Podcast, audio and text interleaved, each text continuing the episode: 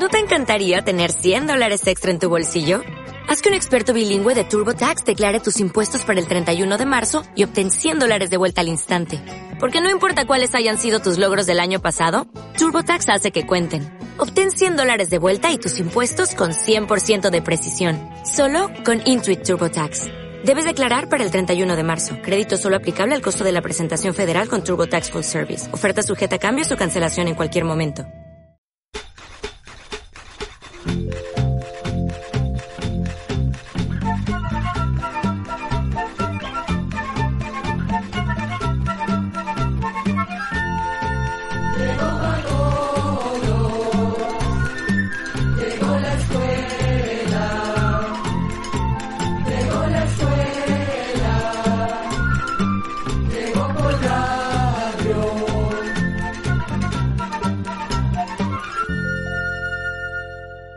Hola, aquí estamos de nuevo conectados con muchos países de América y el mundo desde nuestra antena cultural con el espacio.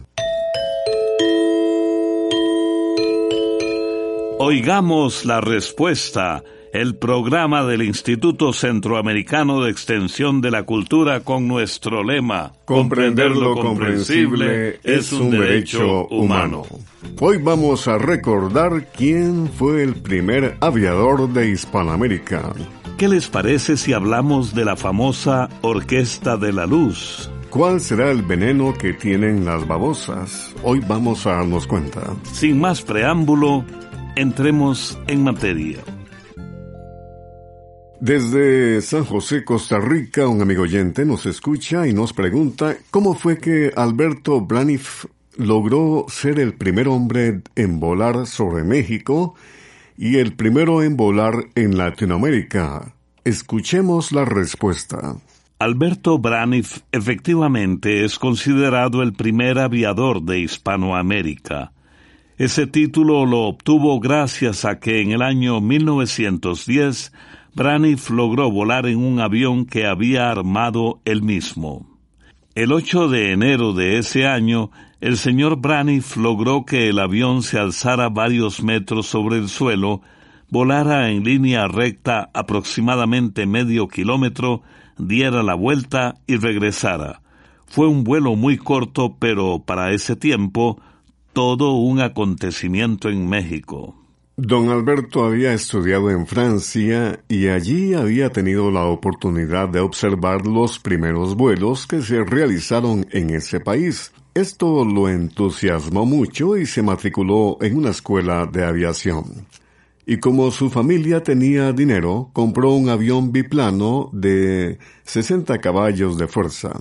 Después lo envió desarmado en varias cajas que llegaron en barco hasta el puerto de Veracruz y de allí en tren hasta la capital mexicana. En Ciudad de México, el avión fue ensamblado por el mismo Braniff con la ayuda de dos mecánicos. Se cuenta que, debido a la altura de la capital mexicana, fue necesario probar con varias mezclas de gasolina para conseguir que el motor tuviera la potencia necesaria para despegar. Finalmente, logró levantar la nave, volar y aterrizar. La escena fue observada por unos pocos visitantes y por un periodista que al día siguiente publicó el hecho en el periódico El Heraldo Mexicano. Transmitimos a través de diferentes radioemisoras y otros medios de comunicación. Desde San José, Costa Rica, el señor José Murillo Agüero nos ha enviado al WhatsApp su pregunta que dice en los años 90 apareció un grupo japonés llamado Orquesta de la Luz. Aunque cantaban en español, según escuché, solo se aprendían la letra. Tuvieron éxito, pero desaparecieron. ¿Qué fue de ellos? Escuchemos la respuesta. La Orquesta de la Luz fue fundada en 1984 y estaba compuesta por músicos japoneses que se especializaron en el estilo que conocemos como salsa. Este grupo llamó la atención desde el principio, pues la salsa latina tiene poco que ver con la cultura asiática y japonesa. En esa época la Orquesta de la Luz se dio a conocer con el tema titulado Salsa Caliente del Japón, una pieza musical que había sido escrita por Nora Suzuki, líder y cantante de este grupo tan particular. Nora Suzuki se dedicó a transcribir para el grupo las letras de salsa más conocidas como las canciones de Celia Cruz, Héctor Lavoe y otras agrupaciones parecidas. Entonces, sin saber español, Nora y los demás intérpretes de la orquesta japonesa cantaban las canciones tal y como sonaban. Y aunque no entendían la letra, sí fueron capaces de captar no solo el sonido correcto de las palabras, sino el de cada ritmo salsero que interpretaban con mucho entusiasmo. Pronto la Orquesta de la Luz se volvió muy popular en Japón.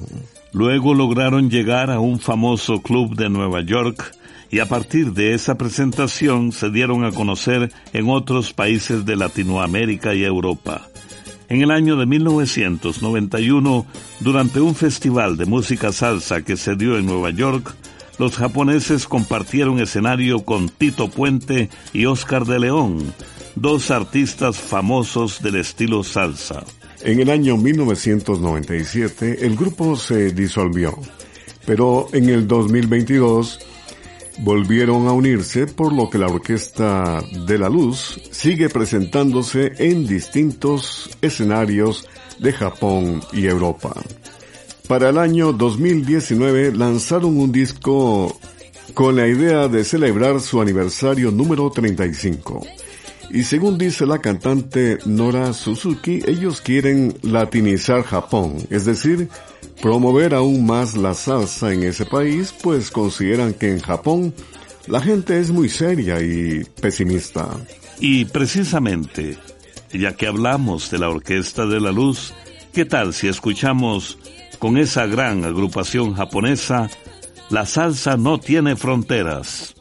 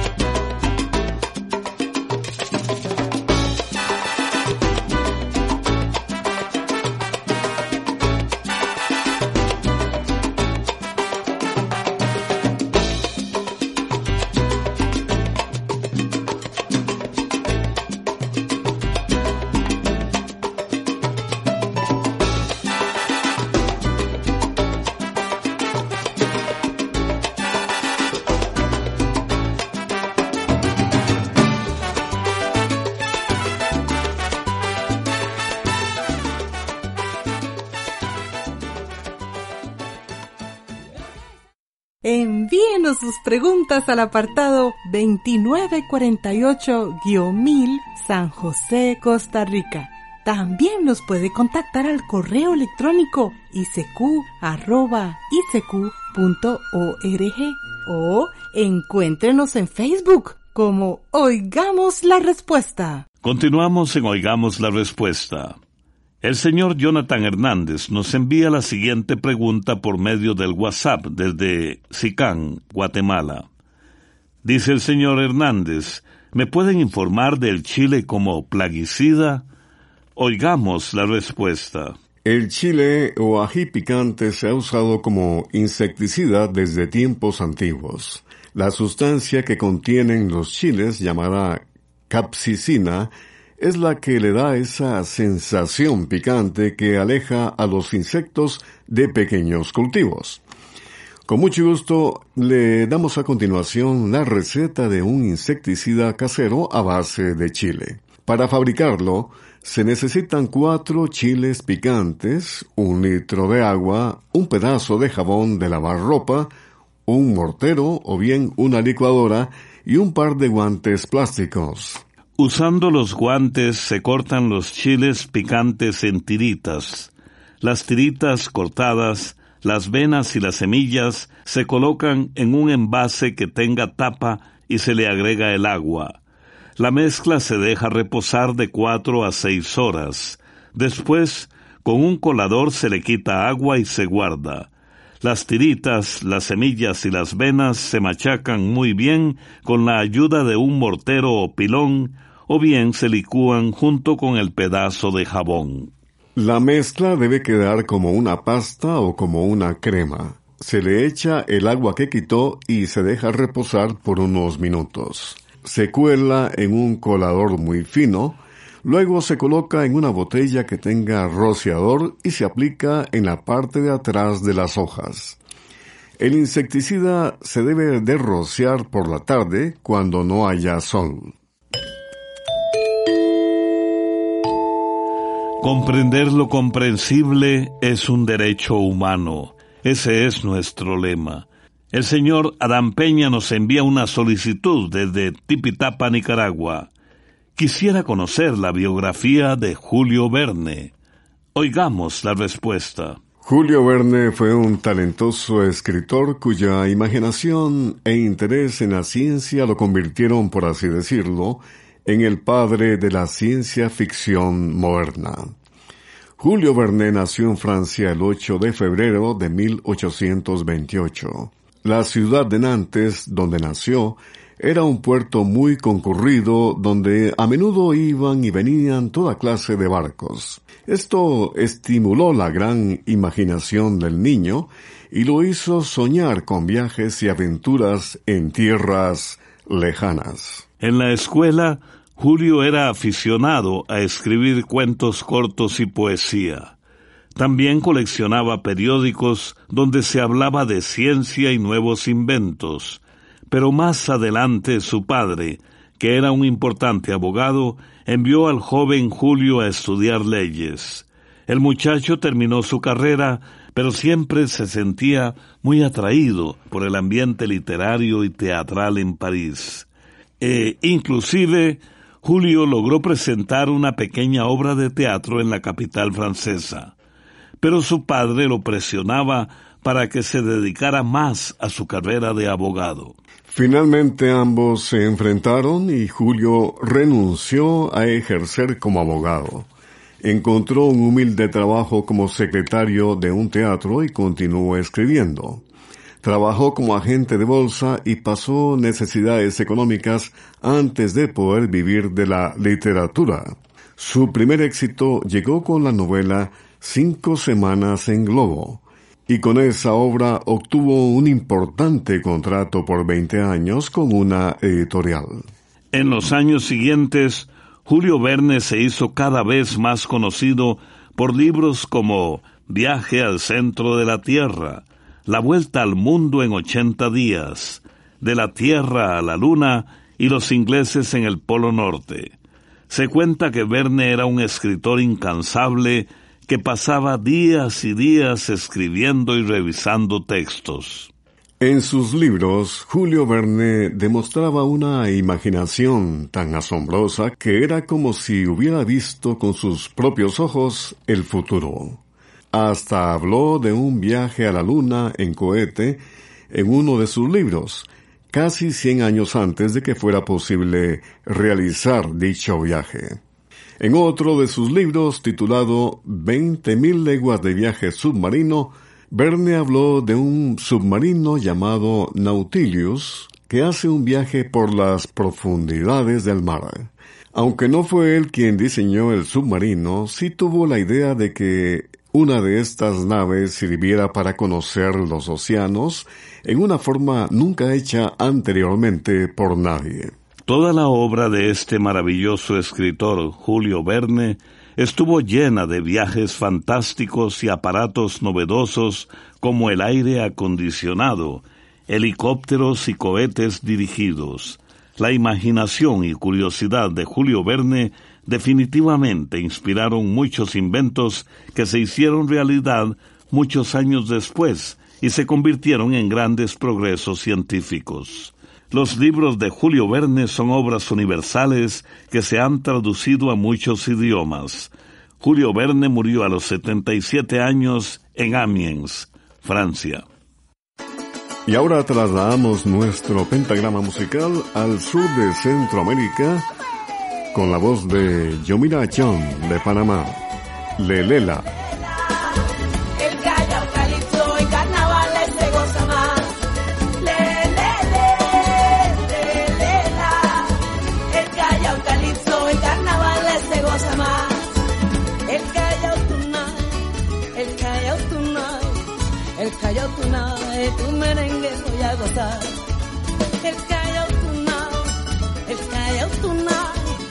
kaya tunay. Once a happy tomorrow night. Oh,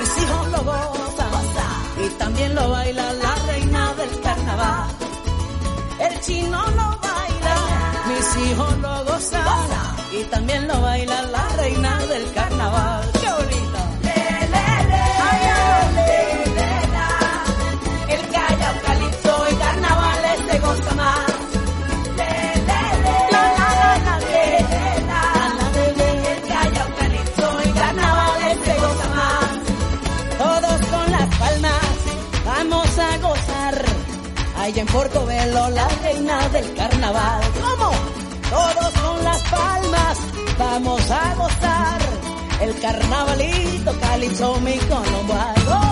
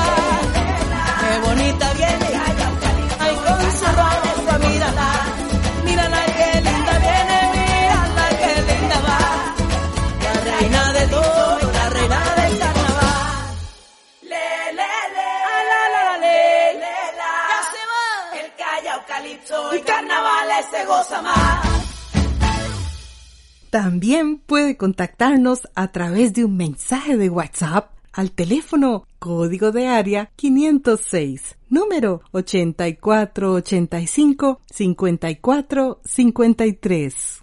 Aquí estamos, luego de la música, continuamos con ustedes y el señor José Omar Flores nos ha enviado al WhatsApp desde Nicaragua su consulta que dice, ¿cómo se hace para tener buena voz para cantar?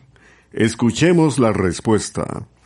La voz depende de varias cosas que de natural traemos y que nada se puede hacer para cambiarlas. Sin embargo, los que saben de este tema aseguran que sí se puede llegar a cantar bien con la guía de un profesor o profesora que enseñe las técnicas adecuadas para lograrlo. Por ejemplo, cómo tener la postura correcta, cómo respirar bien, pronunciar correctamente y afinar. Esa persona también le va a dar una serie de ejercicios para calentar la voz. La boca viene a ser como la caja de resonancia para la voz y aunque no podemos modificarle el tamaño que tiene, el profesor también le indicará cómo acomodarla de distintas maneras para conseguir una mejor resonancia. En Internet también existen muchos tutoriales que le pueden dar una mejor idea de qué clase de ejercicios puede hacer. Pero como le decimos, es importante contar con alguien que lo guíe para que le enseñe cómo hacer bien los ejercicios sin dañarse la garganta. Y recuerde que, como en todo, la constancia y la práctica son muy importantes para lograr lo que se desea, en este caso, una bonita voz para cantar. Recuerden que pueden escucharnos de nuevo en el Facebook de Oigamos la Respuesta a las 8 de la noche. ¿Qué veneno tiene la babosa? Esta pregunta nos la ha hecho llegar el señor Marcos Flores a través de WhatsApp desde Bonanza, Nicaragua. Escuchemos la respuesta. Las babosas no tienen veneno, sino que transmiten un parásito llamado angiostróngilo. Las larvas o gusanillos de ese parásito pueden vivir en la baba o sustancia pegajosa que van dejando las babosas cuando caminan. Si este parásito, angilostróngilo, entra en el cuerpo de una persona, puede provocarle daños en los intestinos. El angiostróngilo se desarrolla en los intestinos de algunas ratas, especialmente en las ratas de milpa. Después sale con las heces de las ratas. Luego, si la babosa o bien un caracol come esas heces, se contamina. Y si una persona come alimentos contaminados por la baba de la babosa, por ejemplo, una lechuga, también se llega a contaminar porque se traga las larvas del parásito. A veces estos parásitos llegan a provocar daños tan grandes en el intestino que solo se pueden curar con una operación. Hemos averiguado que en otros países donde hay otro parásito parecido, las personas que se contaminan se enferman gravemente del cerebro. Por eso es importante eliminar todas las babosas y caracoles del jardín, y al comprar frutas y vegetales, sobre todo lechugas, lavarlas muy bien hoja por hoja.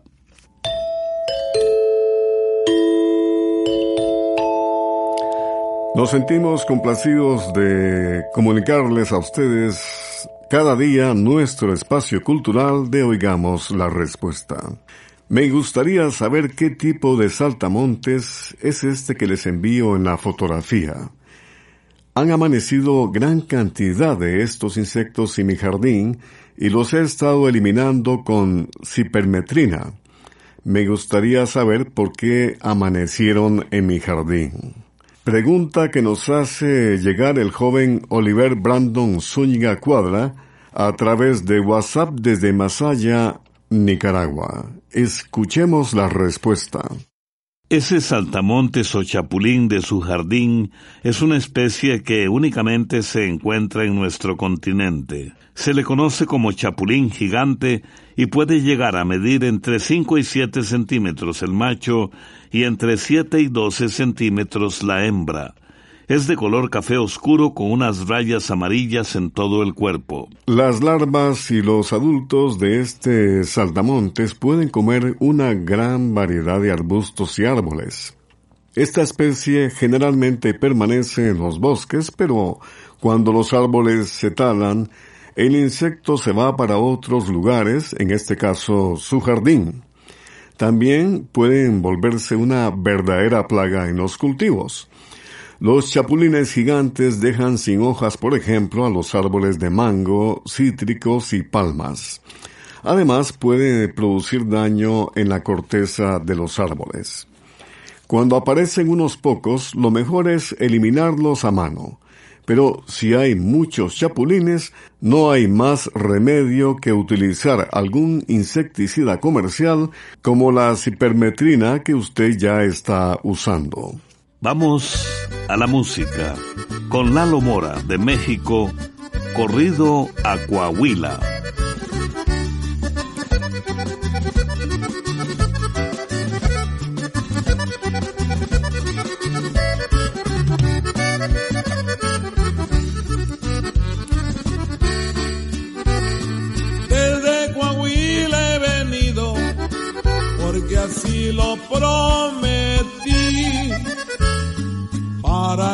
Cantarle un corrido que compuse en Mapimí.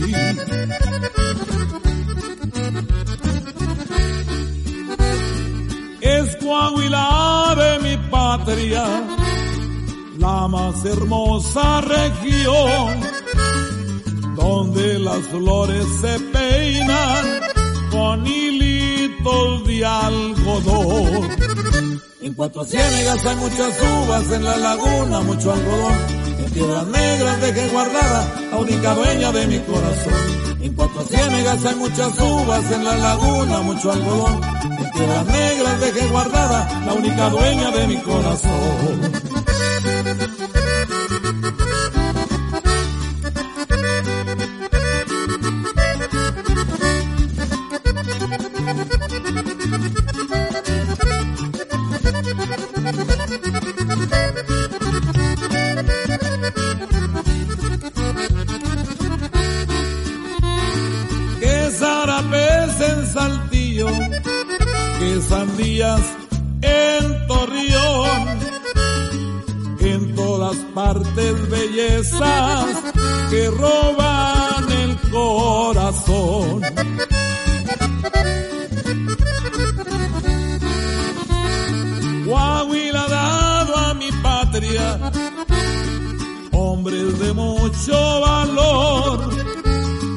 Que han ofrendado su vida por salvar a la nación.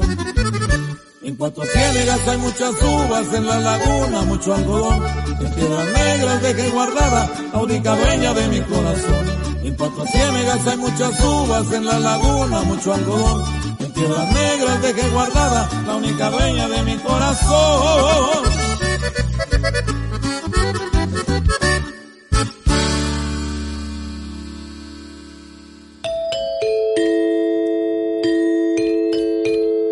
Ayer era inteligente y quería cambiar el mundo. Hoy soy sabio y me quiero cambiar a mí mismo. Rumi, filósofo persa. Programa B Control 23. Y así llegamos al final del programa del día de hoy. Los esperamos mañana en este su programa Oigamos la Respuesta.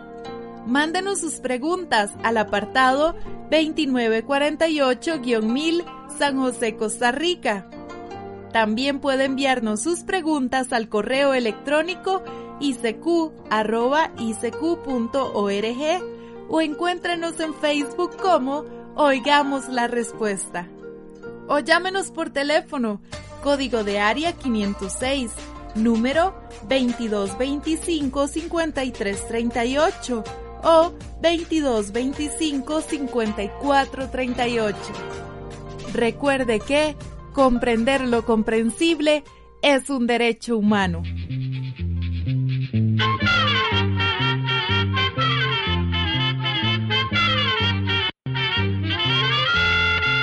Llegó el momento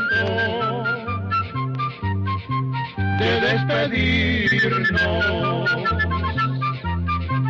se va a la escuela se va cantando.